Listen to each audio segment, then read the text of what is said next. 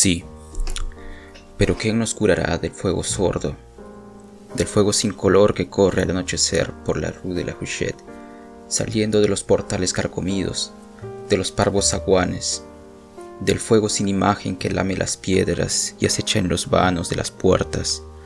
¿Cómo haremos para lavarnos de su quemadura dulce que prosigue, que se aposenta para durar aliada al tiempo y al recuerdo, a las sustancias pegajosas que nos retienen de este lado, y que nos arderá dulcemente hasta calcinarnos?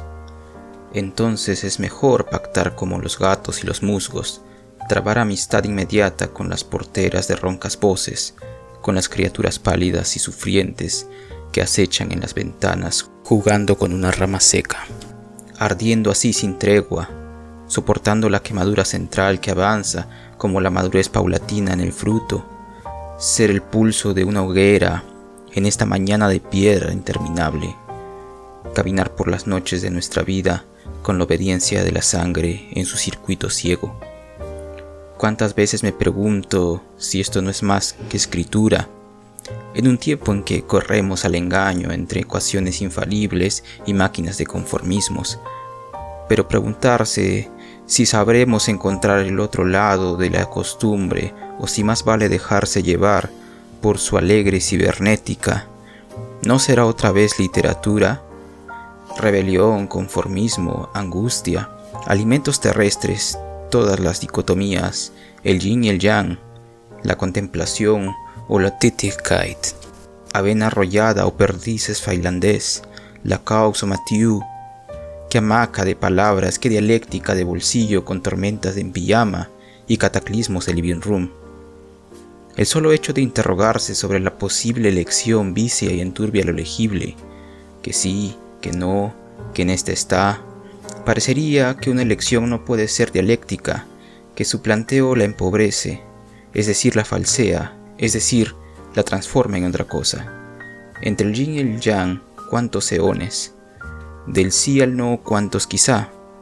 Todo es escritura, es decir, fábula. Pero ¿de qué nos sirve la verdad que tranquiliza al propietario honesto?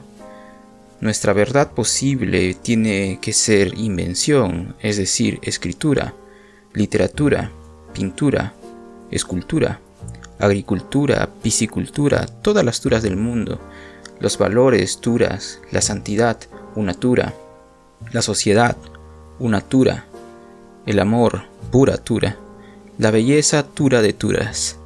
En uno de sus libros, Morelli habla del napolitano que se pasó años sentado a la puerta de su casa mirando un tornillo en el suelo por la noche lo juntaba y lo ponía debajo del colchón. El tornillo fue primero risa, tomada de pelo, irritación comunal, junta de vecinos, signo de violación de los deberes cívicos, finalmente encogimiento de hombros, la paz. El tornillo fue la paz. Nadie podía pasar por la calle sin mirar de reojo el tornillo y sentir que era la paz. El tipo murió de un síncope, y el tornillo desapareció apenas acudieron los vecinos. Uno de ellos lo guarda, quizás lo saca en secreto y lo mira. Vuelve a guardarlo y se va a la fábrica sintiendo algo que no comprende. Una oscura reprobación. Solo se calma cuando saca el tornillo y lo mira. Se queda mirándolo hasta que oye pasos y tiene que guardarlo presuroso. Morilli pensaba que el tornillo debía ser otra cosa, un dios o algo así, solución demasiado fácil.